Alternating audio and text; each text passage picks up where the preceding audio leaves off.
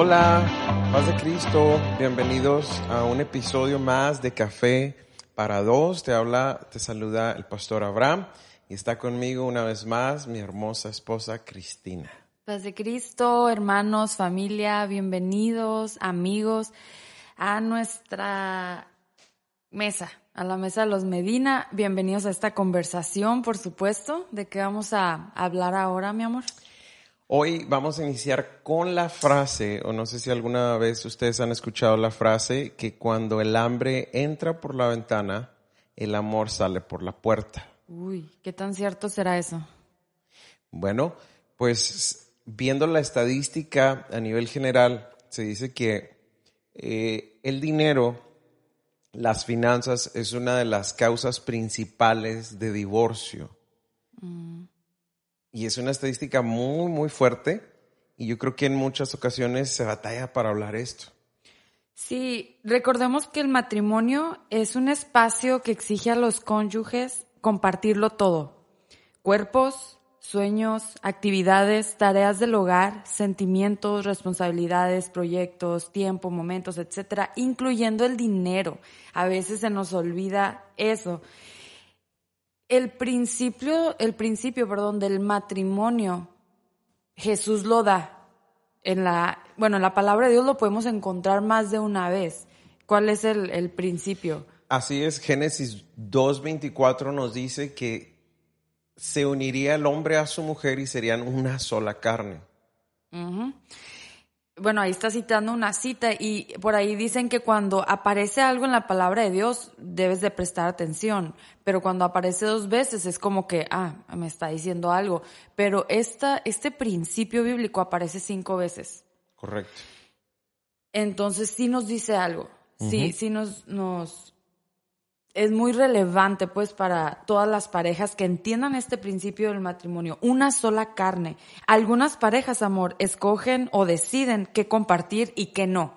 O sea, sí te comparto mi cuerpo, sí te comparto las responsabilidades del hogar, pero con el dinero no te metas. Ahí sí, Ajá. quédate fuera. Sí, o sea, varias personas somos muy inteligentes. Bueno, no sé si, si inteligente es la palabra, es lo contrario, pero varias, varias personas nos tomamos la atribución como que sí, que no. ¿verdad? Y por eso nos damos cuenta que es una de las principales causas de divorcio aquí en Estados Unidos, el tema de las finanzas.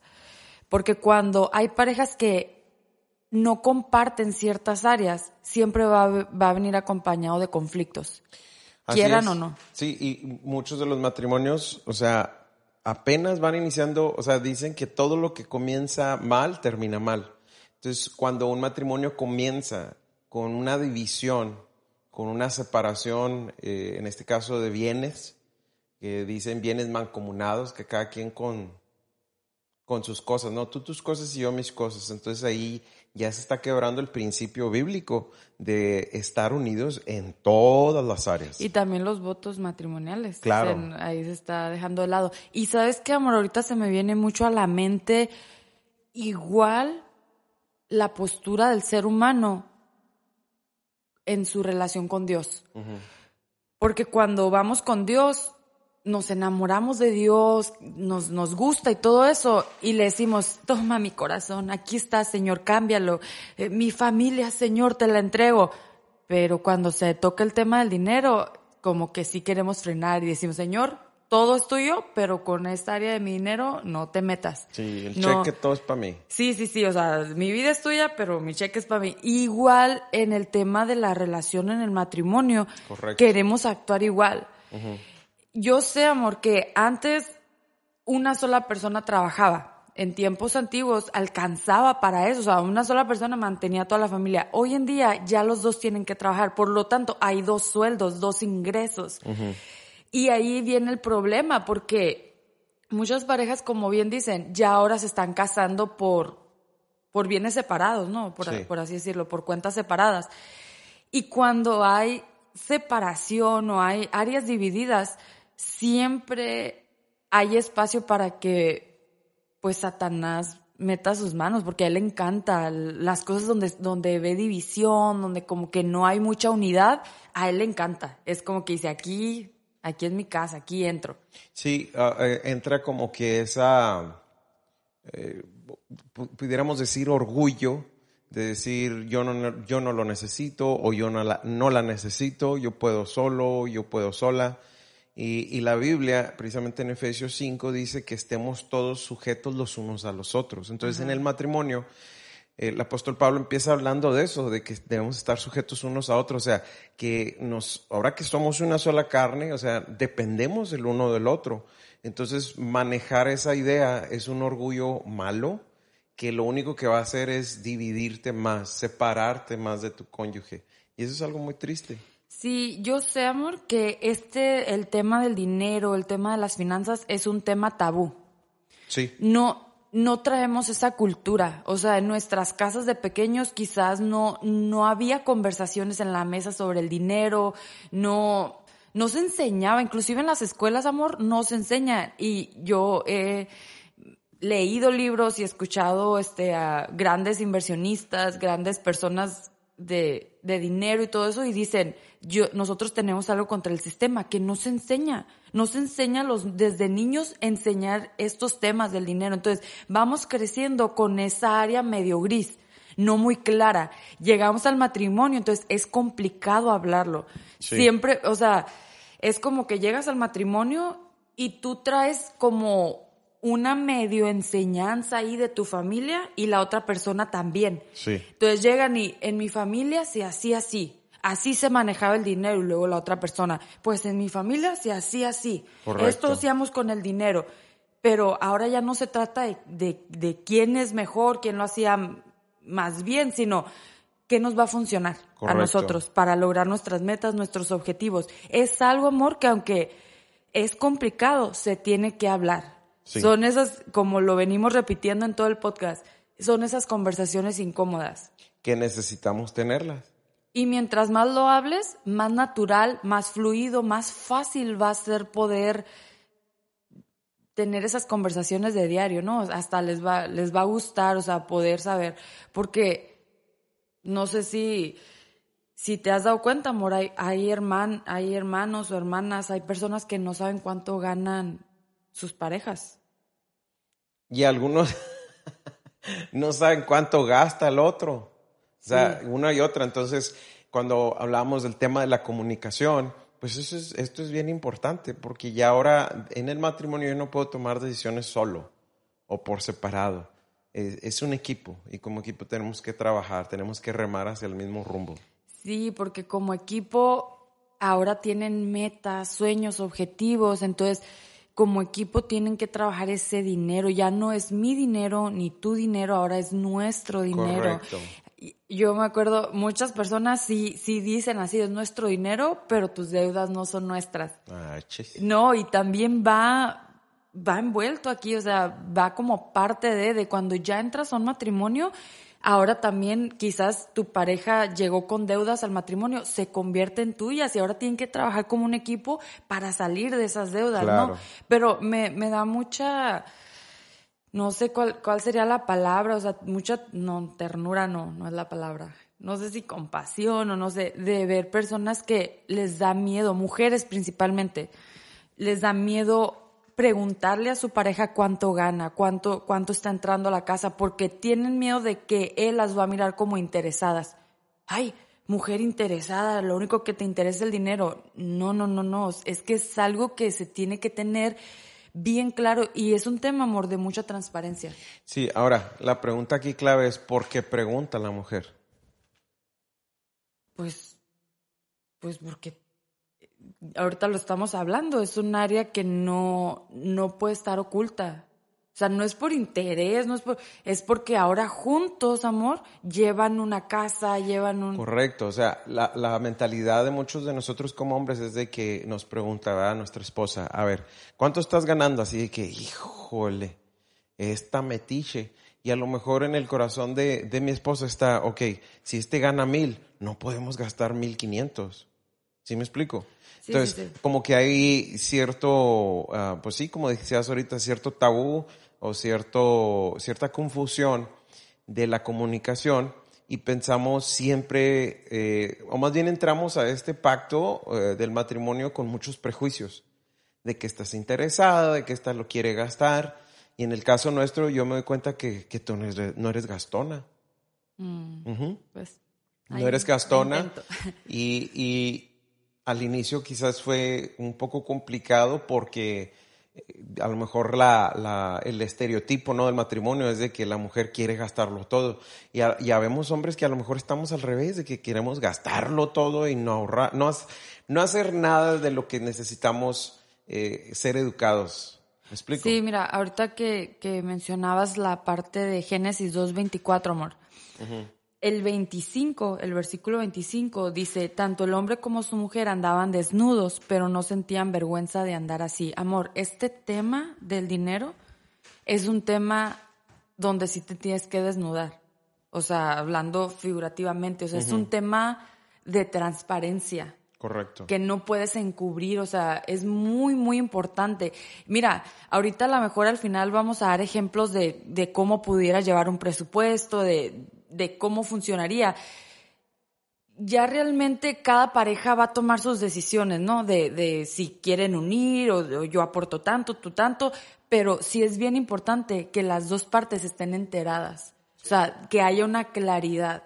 Porque cuando hay cosas ocultas, amor, siempre cuando hay cosas así como que no confesamos, que no, que no decimos, que no somos abiertos o desnudos en, en ese sentido, va a haber, va a haber un problema, va casi casi como que le estamos dando permiso al enemigo a que venga a destruir ciertas áreas. Sí, correcto. Y fíjate que cuando uno de los dos es el que sale a trabajar, quizás pueda sentir que no tiene que rendir cuentas. ¿Tú qué dices de eso?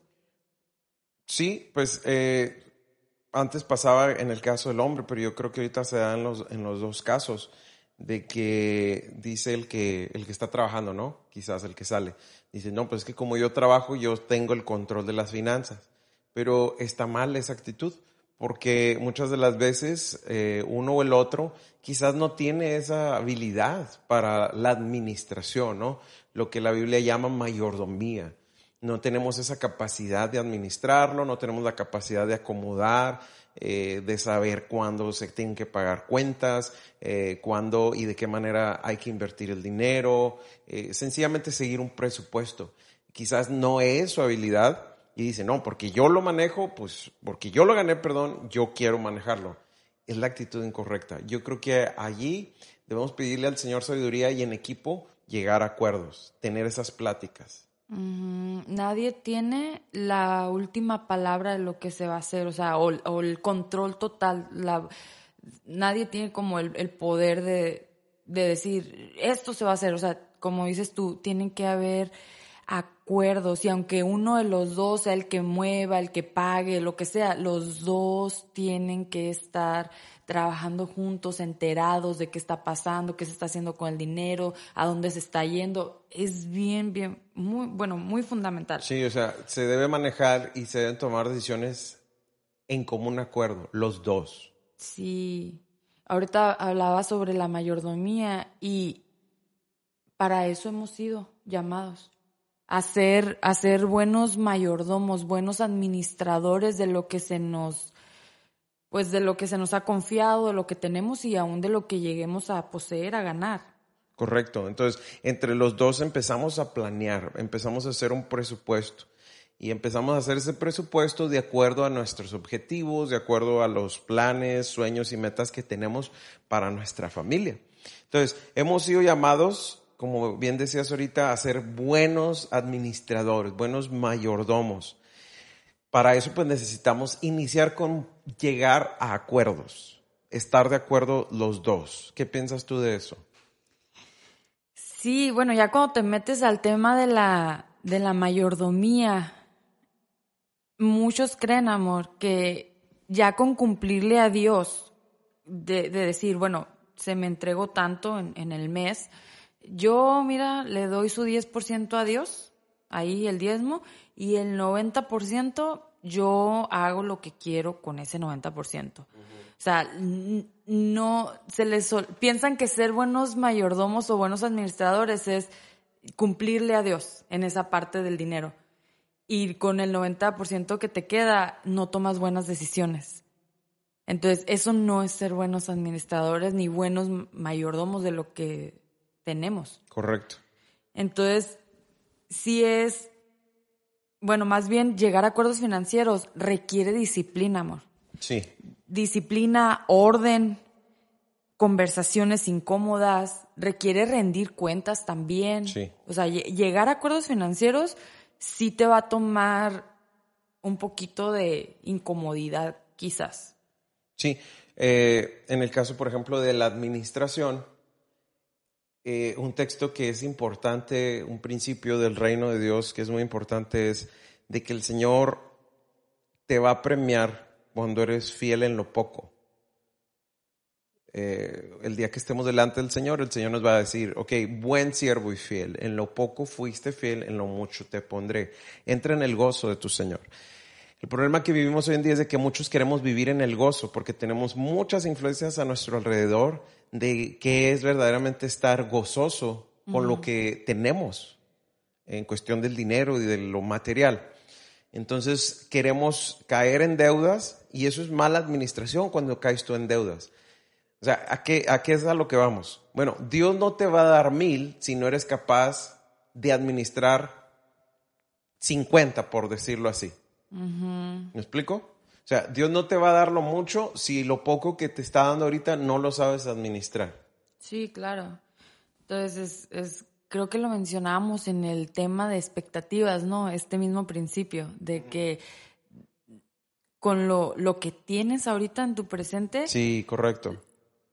Lo honres, lo bendigas, o sea, tomes buenas decisiones y vas a ver la mano de Dios. Ahora, otro punto muy importante en cuanto a la administración es de que el dinero, las finanzas, o sea, me gustó mucho algo que escuché de un, compañero pastor y, decía él, eh, ¿quieres saber cómo está el corazón de cierta persona, de cierto hermano, de cierta hermana? Échale un vistazo a su chequera, échale un vistazo a su cuenta de banco. ¿Por qué? Porque el manejo del dinero habla mucho de la condición de nuestro corazón. Sí, fíjate que en Hebreos capítulo 13, versículo 5 dice, no iban preocupados por tener más dinero, estén contentos con lo que tienen porque Dios ha dicho en la Biblia, nunca te dejaré desamparado. Ese está profundo nos hablan de la dependencia a Dios, de, tener confianza, de, de, tener como prioridad a Dios y saber que no me va a dejar desamparado. Así es. Mira, en el caso de, de ese punto, bueno, Jesús mismo nos dice que debemos enfocarnos siempre, siempre, siempre, primeramente en las cosas del reino. Y dice Jesús, todas las demás cosas serán añadidas. Y parece como ya una, pues algo ya muy trillado, ¿no? De, decir, o sea, deja de buscar las, las añadiduras y enfócate en el reino. Y el problema es de que la mayoría nos enfocamos en las añadiduras, o sea, en las finanzas y nos olvidamos del reino. Dentro del reino está ese principio de la administración, de la mayordomía. Y ahí es donde Dios empieza a bendecirte. Sí, ahorita que decías que el manejo del dinero habla mucho de la condición de tu corazón. A veces, bueno, aquí lo que decía la palabra es estén contentos con lo que tienen, no estén buscando más dinero.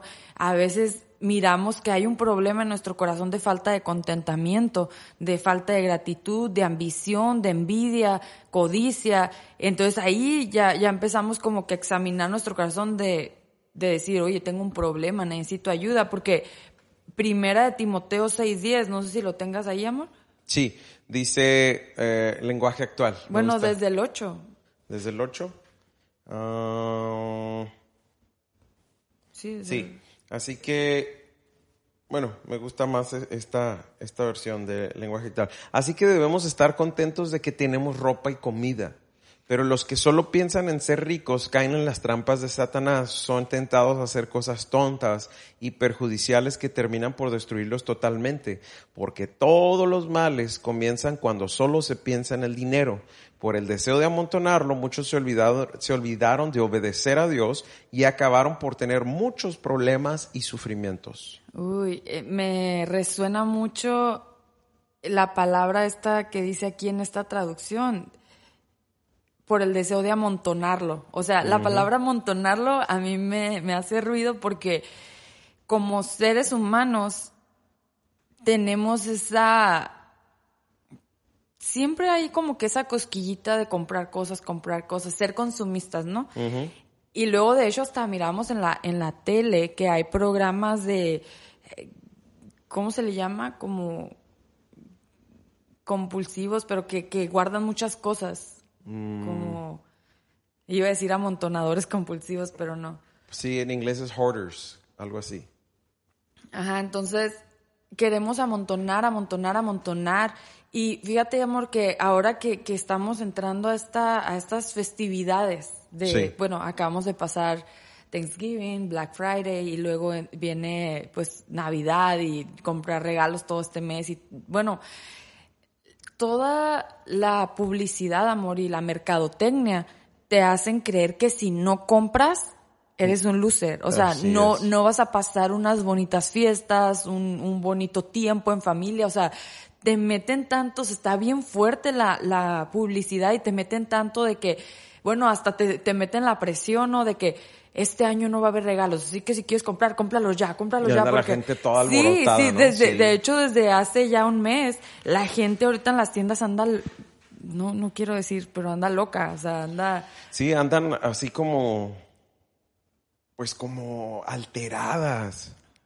sí, me, bueno, hace poquito fui a la tienda yo por algunas cosas que necesitaba, de verdad que salí bien estresada de ahí porque todos me andaban chocando y todos andaban así como que bien, des- te lo dije, todos, todos andan desesperados porque eso nos hace creer las noticias, el Instagram, las redes sociales, los comerciales que vemos y hasta cuando vamos manejando los, los grandes Los billboards. Ajá. Todo te hace creer de que tienes que comprar, tienes que comprar, amontona, amontona. Ya. Y, a- y aparte, o sea, todo la- el marketing o todo lo que es la mercadotecnia se basa a la psicología. Entonces, ¿qué van a hacer? Por ejemplo, eh, todo, todo, todo, todo lo van a manejar para que en tu mente y en tu corazón esté como que, híjole, lo necesito, lo necesito. Y no, no lo necesitas. Una gran mayoría de las cosas que, que compramos, que consumimos, realmente no las necesitamos, son ya caen en la categoría de lujos. Eh, está la historia esa, no, no me acuerdo si te la platiqué ya, mi amor, donde eh, llegó eh, el esposo de la casa, perdón, llegó el esposo a la casa y, y entonces se da cuenta que, que la mujer había comprado una aspiradora cara, cara, cara. Y dice, oye, ¿y esa aspiradora? Ah, mira, llegó el vendedor. Y luego, no, hombre, me la dejó oye, en bien barata. 45 dólares. ¿Cómo? Sí, pero 45 dólares a 5 años. Oye, mujer, ¿pero por qué? Pues mira, es que estaba bien barata. Estaba 45 el mes. Oye, y luego fue el, el patatús. Oye, mujer, pero ni alfombra tenemos. Sí, pero era muy lindo y, mira qué bonita. Entonces, muchos así estamos. No tienes carpeta, pero estás gastando en la aspiradora. No, es quizás este, una analogía de, y aplicarlo cada uno a nuestra vida. O sea, ¿realmente estás gastando en lo que necesitas o en un lujo que al fin y al cabo, al- a un mes, sacas ese producto? Es que yo creo que como seres humanos sí somos muy de, a ver, voy a comprar esto o voy a agarrar esto por si acaso. O sea, la- me- a lo mejor la mujer esa pudo pensar, por si algún día ponemos carpeta. O, pero somos muy así, o sea, vamos a la tienda y miramos algo y algún día puedo necesitar esto y véngase para acá y véngase. Por eso es, dice la, la escritura, o sea, no se apresuren por amontonar cosas. Y lo miramos también con el pueblo de Israel, amor Sí. con el pueblo de Israel era una orden específica sobre el maná. Correcto, le dijo el Señor, nada más van a consumir maná de ese día. de ese día. Si juntan maná, se les va a podrir. Si lo amontonan. Excepto el día, vamos a decirlo así, el día viernes, porque el día de reposo no van a recoger. Ese, ese maná que guarden se les va a preservar. Pero los demás días, cuando lo junten, se les va a echar a, se les va a echar a perder. ¿Por qué? Porque Dios nos conoce, Él fue el que nos hizo. Y Él sabe que si empezamos a amontonar, dejamos de confiar en Él. Por eso Él va a acomodar las cosas para que dependamos de Él todos los días va a hacer lo que sea para que aprendamos a ir a Él todos los días por maná. Sí, es lo que decía, o sea, otra vez la condición del corazón, cómo está tu dependencia en Dios. A, Así a es. veces como nos enfocamos tanto en, en el dinero, en las posesiones, se te olvidas de Dios porque dices, me siento poderoso, o sea, yo puedo. ¿Para, qué, ¿Para qué voy a ir a, a humillarme a orar? ¿Para qué voy a hacer? Yo puedo conseguir las cosas, Así vivo es. bien, vivo tranquilo, mira qué bonita mi casa, mira los regalos que pude comprar. Entonces, hay un problema en el corazón y tenemos que ir a rendirnos a Dios y Señor, perdóname, me he estado olvidando de ti, me siento autosuficiente, siento que no te necesito, quiero volver a ti. Y, y, y volvemos a la escritura en Lucas 12:15, dice, luego miró Jesús a los que estaban allí y les dijo, no vivan siempre con el deseo de tener más y más. No por ser dueños de muchas cosas se vive una vida larga y feliz.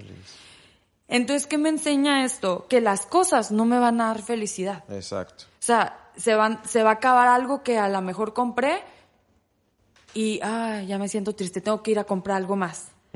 El único que no se acaba y el único que, que sigue y que es el mismo es Jesús. Ahí Así. está la raíz de nuestra felicidad, ahí está la felicidad verdadera, ¿no? Así Porque es. no, no, no cambia, no depende de, de circunstancias, de fiestas, de no, o sea, Jesús es el mismo y a él tenemos que ir para ser felices realmente, no a las cosas, no al dinero. Sí, y precisamente cuando no tenemos esa base que es Jesús, esa roca que es Jesús, una- un fundamento sólido, entonces nos vamos a dejar ir por lo, lo que está a nuestro alrededor y muchos, por querer tener, caemos en deudas.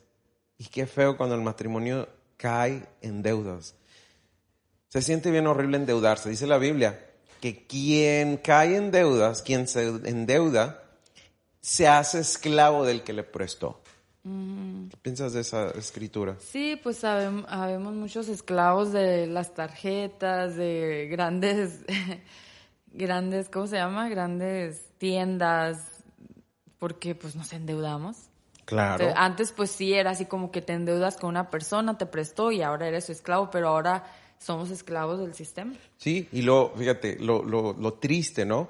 Dice, por ejemplo, una mujer, ay, esos zapatos, los amo. Fíjate, ama los zapatos. ¿Por qué no le dice lo mismo al esposo? Bueno, yo creo que es como la traducción por el inglés, ¿no? Porque en inglés sí se dice I love these Ajá. shoes. Pues, Entonces- es, es exactamente lo mismo. O sea, amamos las cosas y no amamos a las personas. Mira, bueno, mira, mira mi amor, hay un test o así como súper rapidito eh, como para darnos cuenta qué tan consumistas somos, Wow. si tenemos o no ese problema. Y una de las preguntas es, ¿te es muy difícil dejar pasar una oferta? Tú ahí contéstate sí o no. ¿Te es muy difícil, aunque no lo necesites, pero está en oferta algo, te es muy difícil dejarlo pasar? Ah, me viene a la mente ahora con el Black Friday o el Buen Fin en México, ¿no? Yo, bueno, de hecho en el, en el lunes, el que es así por, por en línea, Cyber Ajá. Monday.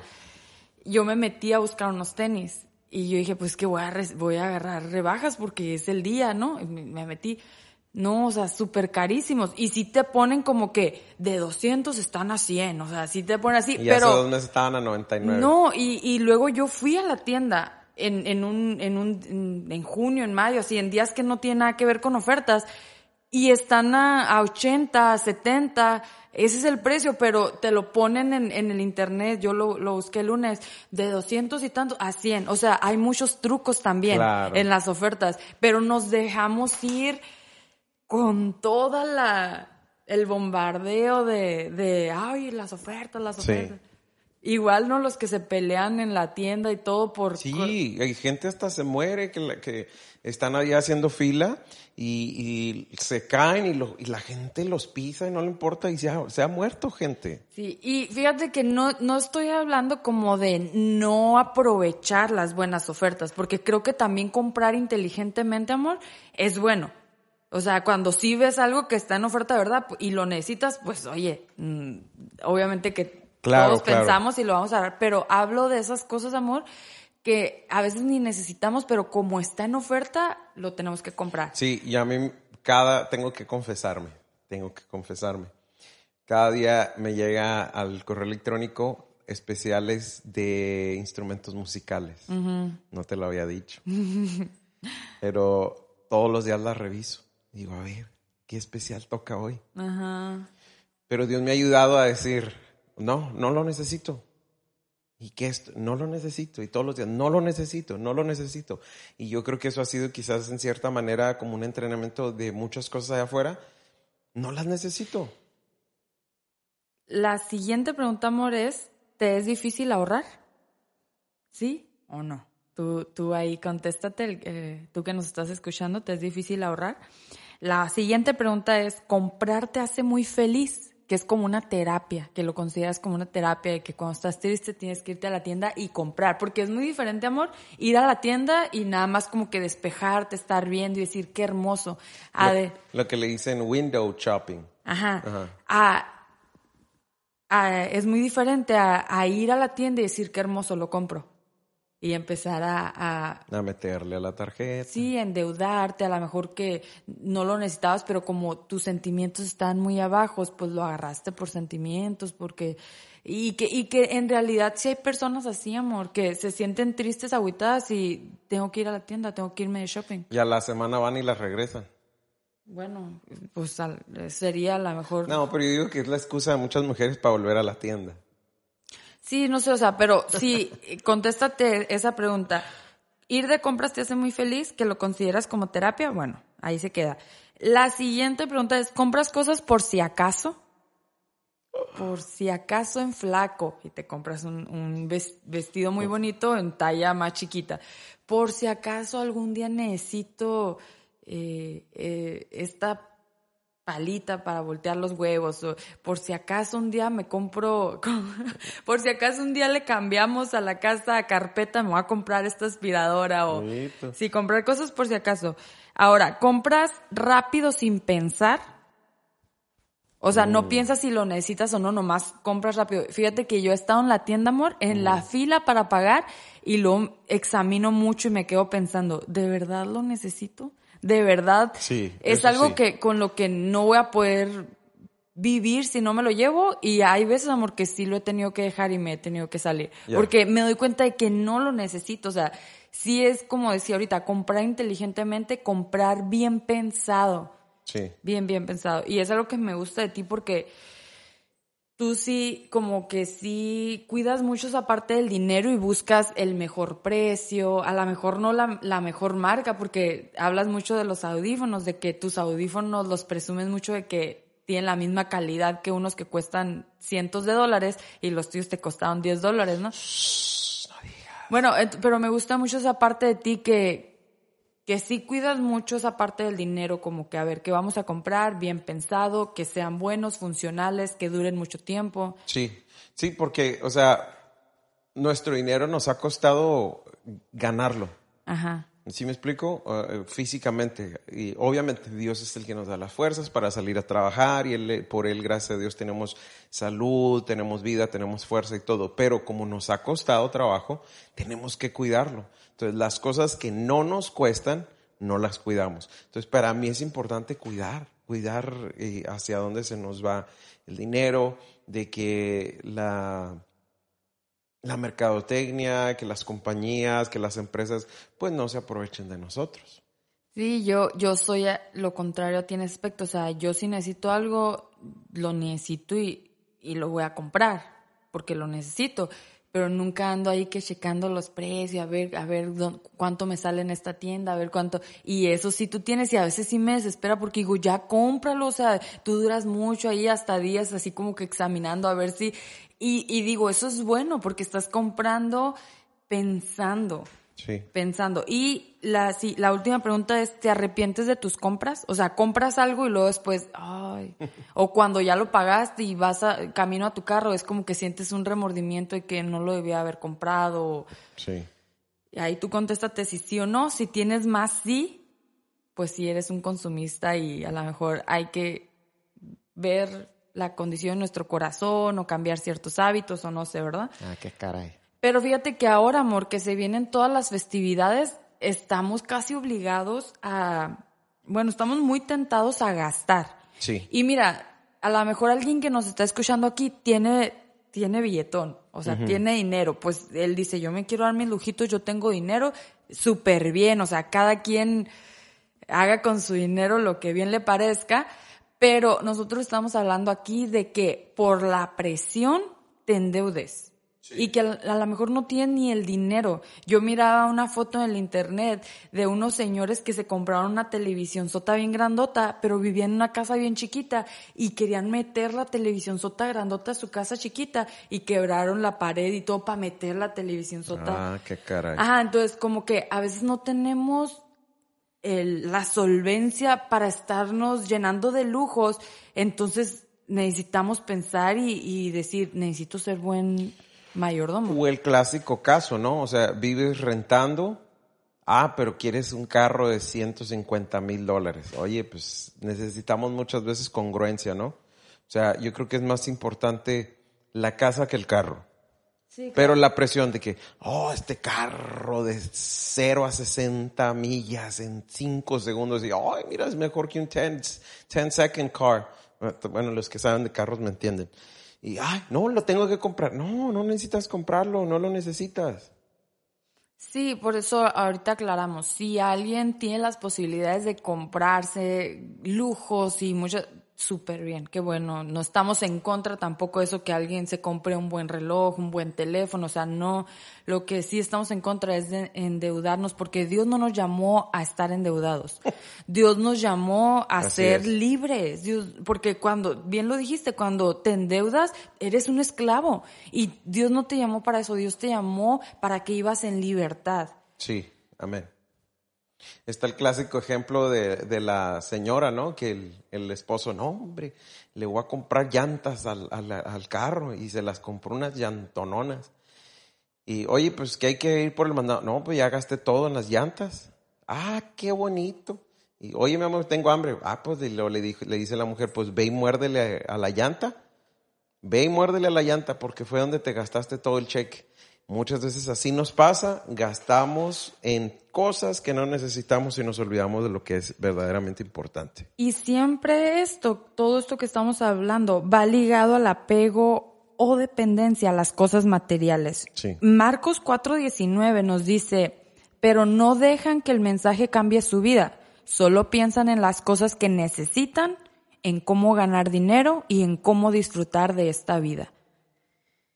El apego a las cosas materiales nos habla del temor a quedar desprovistos, al temor a no tener. Y es, es precisamente lo que mencionábamos hace un ratito del pueblo de Israel. Así es. Tenían miedo de que, ¿y qué tal si mañana no, no? ¿Qué tal si mañana Dios se queda dormido y no nos manda el maná? ¿Qué tal si no sabemos el mañana? Es incierto el mañana, mejor vamos aquí a guardar un poquito. Y se les echaba. Es lo que dice aquí la palabra en Marcos no dejan que el mensaje cambie su vida, no obedecen el mensaje porque tienen temor Sí. a no ser provistos, a que no haya provisión. Y a veces ese es un pecado, desconfiar, desconfiar de Dios, decir, ¿y qué tal si a Dios se le olvida su promesa de que no me iba a desamparar? Ajá, Eso es falta de fe. Y la palabra de Dios dice que sin fe es imposible agradar a Dios. Entonces, depender de Dios, aprender a confiar en Él, de que Él tiene cuidado de nosotros. El no hacerlo es decirle al Señor, Señor, no te creo, yo creo que no, no eres todopoderoso, yo creo que se te han acabado los, los recursos. Y resulta que Dios es el dueño del oro y de la plata. O sea, de su, con su propia palabra hizo los cielos, la tierra y todo lo que existe. ¿No podrá Él soltar una palabra de provisión sobre nosotros? Yo creo que ahí sí es importante como matrimonios, hablábamos en el episodio anterior, de ayudarnos a crecer en fe. Y esta es una parte importante donde tenemos que aprender a, confiar en el Señor. ¿A qué nos lleva de creer y confiar en el Señor? De que Dios va a poner, eh, no me acuerdo en qué episodio mencionaba, de que Dios va a, poner en nosotros lo que Él es como nuestro Padre. Nuestro Dios es de verdad generoso. Y aquí conviene hablar eh, del principio de la generosidad. Dios fue tan generoso que dio su propia vida por nosotros. Entonces, si Él fue capaz de mostrarnos el dar, el ofrendar su vida, yo creo que nosotros también podemos aprender a ser generosos y a dar, abrir nuestra mano y dar. Yo creo que no se puede hablar de dinero, no se puede hablar de este punto de finanzas, sino hablar de esto precisamente que es la generosidad. Precisamente encontramos en la palabra de Dios, Romanos 13, 8. ¿Lo quieres leer, mi amor? Sí, dice, no le deban nada a nadie. La única deuda que deben tener es la de amarse unos a otros. El que ama a los demás ya ha cumplido con todo lo que la ley exige. Siempre el amor es igual a dar. Correcto. Ahora, hay una expresión muy importante de esto que, que le escuché también a, otro pastor y decía, ah, puedes dar sin amar, pero no puedes amar sin dar. Ajá. Siempre, por eso decías tú, o sea, hablar de dinero no puedes quitar el dar. El, el, ser generoso. Y yo creo que si Dios es un Dios generoso, también traemos eso en, en si Él nos hizo también está en nosotros el, ser generoso y es algo que tenemos que ejercitarlo. Así es. El dar, el dar. Ahora, debe ser una actitud del corazón de dar desinteresadamente. De dar no porque voy a esperar algo a cambio, no, al contrario, yo creo que algo que nos va a ayudar mucho a tener un corazón generoso es dar y hacer por las personas que tú sabes que no te van a poder dar de regreso algo. Esa es la mejor forma de nosotros dar, de ser generosos, eh, quitarnos esa actitud de, ser reconocidos. Yo creo que muchas veces cuando hablamos de la generosidad cometemos el error. Ah, aquí en la ciudad hay mucha gente todavía que son homeless, que son gente sin casa. Y la gente va y les da algo, ahí se toma una foto. No está bien eso, no es una actitud correcta. Es que nos ha hecho mucho daño el, pues lo que nos han metido en nuestra cabeza de que si tú le das un pesito a Dios, Dios te va a dar dos o te va a dar más. Cuando en su misma palabra se nos dice no des mm, por tristeza o por necesidad. Por necesidad, no, o sea, algunos dan y yo tengo necesidad y sé que si le doy a Dios él me va a dar más. No, no, no, no. Entonces, la palabra de Dios Jesús mismo nos enseña a dar y no esperar nada a cambio, porque en el dar está la recompensa ahí nomás, o sea, no tiene, y muchos a lo mejor, como dices tú, no esperan para atrás monetario o físicamente, pero sí esperan el aplauso de la gente, eh, hacen algo, dan algo para que la gente los voltee a ver y diga, qué increíble el aplauso, el, la admiración y también eso es, está mal. Sí, ahora, la palabra de Dios dice que de lo recibido de su mano, de eso le damos. Por eso la escritura dice, no demos por necesidad. O sea, en otras palabras, Dios ya te bendijo y por eso puedes dar. Ahora, no estamos hablando en este caso solamente del diezmo y de ofrenda, aunque va implícito, sino que nosotros damos porque somos bendecidos. Y siempre vamos a tener algo que dar algunas personas dicen, yo soy muy pobre, no me mm. alcanza, yo no puedo dar, yo no puedo ser, no puedo aplicar este principio de la generosidad todos tenemos algo, no, no estamos hablando del dinero, estamos hablando del principio de dar, de ser. A lo mejor alguien no tiene los recursos para dar dólares o lo que sea, pero sí tiene sus manos para hacer comida, sí tiene sus, sus manos para ser creativo y crear algo y poder dar, son, poder sacar sonrisas a los demás. Ahora, aquí, y qué importante que mencionas esto, pero yo quisiera decir rápido un testimonio que quiero que quede grabado y que si los hermanos lo escuchan, eh, agradecerles. No, yo tenía 12 años. Papá me dejaba en la academia de música en la iglesia y, y ahí yo duraba bastantes horas.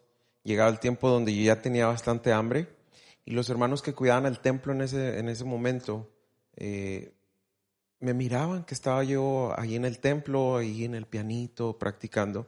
Y yo la verdad sí tenía mucha hambre. Y, y estos hermanos me decían, Abrancito, ¿ya comió? No, hermano, todavía no como. Véngase, Abrancito, me decía el hermano.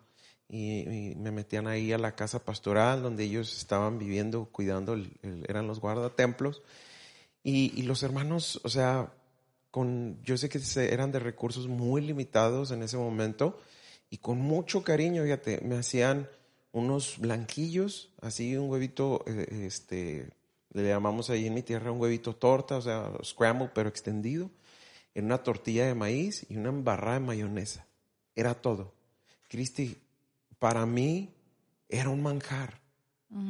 Y no he probado algo igual en toda mi vida.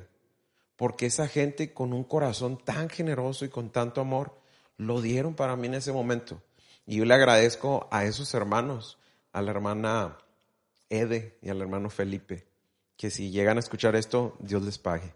Alimentaron un chamaco y mira, casi 20, 25 años después, aquí estamos. Por eso, por ese corazón generoso. Entonces, cuando nosotros somos generosos, no sabemos realmente a quién estamos eh, bendiciendo y que años después, no que, que estén buscando el reconocimiento, sino que Dios verdaderamente te da. A lo mejor piensas tú que es una nada, pero tienes algo para dar un huevito como esa hermana, una tortillita, una embarrada ahí de mayonesa. Era lo único que tenían, porque el refri lo abrían, no había casi nada, no estaba vacío, pero ellos tenían un corazón generoso. Dios les bendiga a mis hermanos. Así que, mira, las finanzas en pareja o el tema del dinero en, en pareja va a llevar mucha comunicación y planificación. Correcto. O sea, tienen sueños, objetivos, bueno, planeen para esos sueños, objetivos y ahí es donde entran los presupuestos, presupuestos mensuales, que donde juntos tienen que sentarse a hablar cómo le van a hacer. Ajá, ah, precisamente hay un, un, libro que a mí me gustó mucho, que mi esposa y yo leímos, eh, días, algunas semanas antes de casarnos, y que es de donde hemos tomado muchos de estos consejos que hemos estado compartiendo, que se llama Los Diez, los diez Mandamientos del Matrimonio, escrito por el hermano, el pastor eh, Ed Young, ah, de la editorial Unilit. Y, ello, y el pastor eh, Ed hace mención de un presupuesto, eh, le llama el presupuesto 10-70-20. Y me gustó mucho, donde él dice, ok, lo obvio, en primer, lo primerito es en la totalidad de tu ingreso, del bruto, eh, descuenta el diezmo y los impuestos de tus ganancias. Entonces, lo primero es tu diezmo, ¿no? Y cubrir los, los, los impuestos. Basados en lo que dice Mateo 22, 21, da a César lo que es de César y a Dios lo que es de Dios. Entonces, lo primero es eso. Bueno, ya con lo demás, con lo que te queda el 90%, entonces tú haces este presupuesto que es el 10-70-20. 10% de lo que quedó luego de apartar el diezmo y los impuestos es ahorro o inversión. ¿Ok? Luego está el 70%, y eh, lo vamos a emplear para las necesidades diarias. Luego el otro 20% restante es para ir reduciendo deudas. Ahora, lo que menciona y da de consejo el pastor Ed, es de que si el 20% no alcanza a cubrir lo que, lo que se está debiendo en ese momento, quizás es tiempo de pensar en la consolidación de deudas, que aquí en Estados Unidos es algo muy cotidiano. Eh, pero es importante que seamos cuidadosos en no endeudarnos más.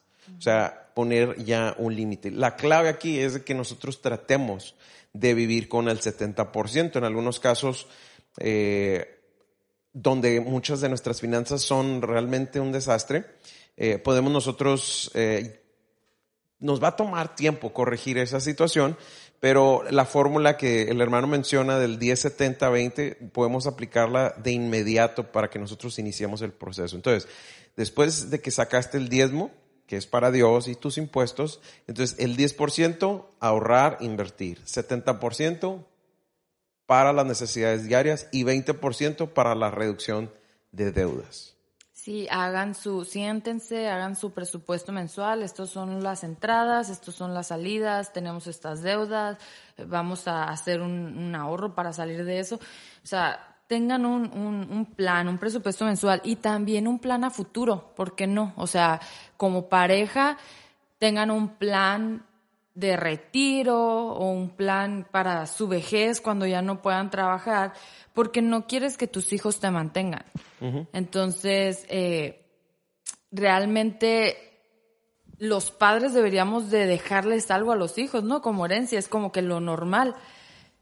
Pero hay veces que porque no tuvimos un plan, amor, ahorita, porque es lo que hemos platicado tú y yo, o sea, no, si no tenemos un plan, vamos a hacer una carga después para nuestros hijos, que es innecesaria y ellos no, no tienen la obligación de tener que mantenernos. Ahora, precisamente el 10% del presupuesto 10-70-20 que nos menciona el pastor Young, eh, el 10% es ahorro, pero más que ahorro yo recomendaría hacer inversiones, porque el ahorro realmente los bancos te dan bien poquito nivel eh, o un porcentaje muy bajo de interés acumulable.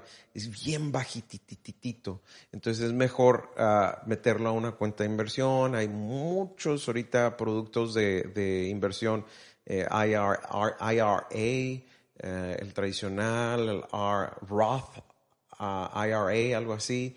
Y muchas otras cosas, el 401k, muchas, muchas cosas que se pueden utilizar para invertir a largo plazo para el retiro y, que te va a dar muy buenos este, ingresos mayores que lo que solamente sería para muchos aquí en Estados Unidos el, el, Social Security. Es bien poquito. Entonces sí es importante planear al futuro. Sí, planear al futuro. Así que los animamos a todos que se sienten, planeen, hagan su presupuesto mensual, eh, sean transparentes, ábranse. Vamos, podemos hacerlo otro de los consejos o puntos finales con los que lo queremos dejar es vivan una vida en generosidad. Así es. Sé generoso. Dios te va, no sabes cuánta satisfacción y, cuánta plenitud va a venir a tu vida.